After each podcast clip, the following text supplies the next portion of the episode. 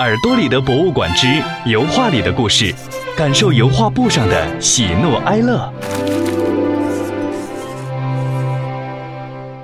亲爱的，大朋友、小朋友们，大家好，我是花生姐姐，欢迎你们来到耳朵里的博物馆。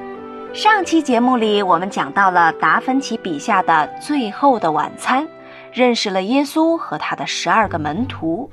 今天我们接着来讲达芬奇另一幅著名的作品《蒙娜丽莎》。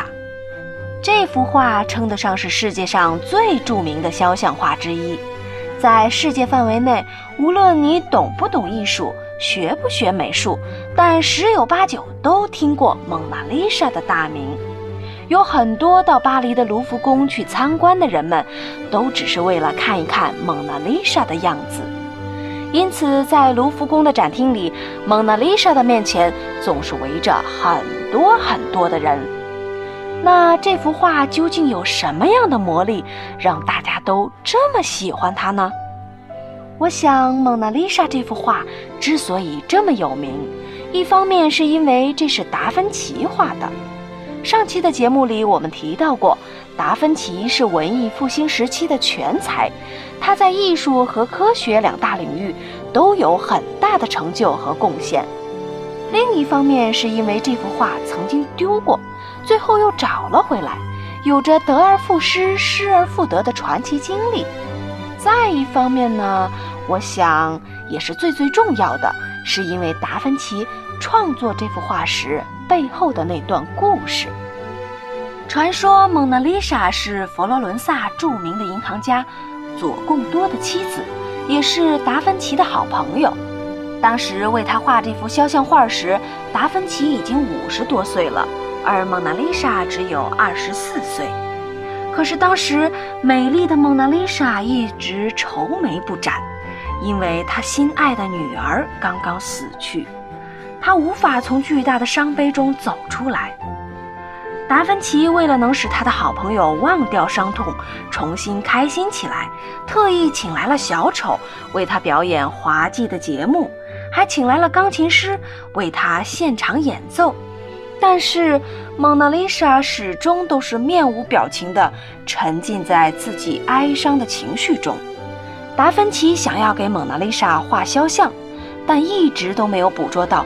最理想的表情，所以呢，他的创作断断续续，一直都没能完成。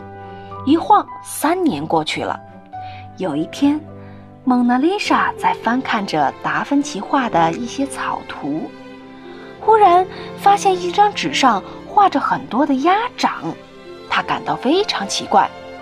达芬奇解释说，这是他为了研究飞行器而画的。因为水流和气流，水的浮力和大气浮力，鸭子在水中滑行和飞鸟在空中飞翔，它们之间都有着某种相似的地方。达芬奇说，鸭掌划水的动作虽然简单，但是却隐藏着飞行器飞行的秘密。听到了这番话，蒙娜丽莎的眼睛亮了起来，她似乎是想到了。飞行器一旦发明成功，人类就可以像鸟儿一样在空中自由自在地飞翔，心里顿时激动了起来，于是由衷地露出了一丝笑容。哇，这个苦闷的贵妇终于笑了，这个难得的发自内心深处的微笑被达芬奇捕捉到了。他把这个迷人的微笑留在了脑海中，留在了画布上，也留给了我们后世的人们。当然，这只是关于蒙娜丽莎身世的众多版本之一。这幅作品啊，是研究界公认的谜一样的作品。画里的她究竟是谁？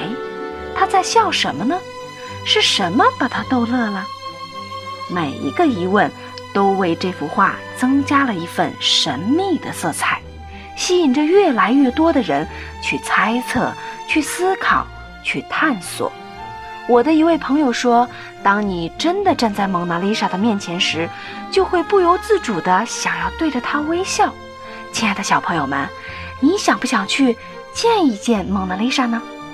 好啦，今天的节目就到这里，期待下次与你相约在多里的博物馆。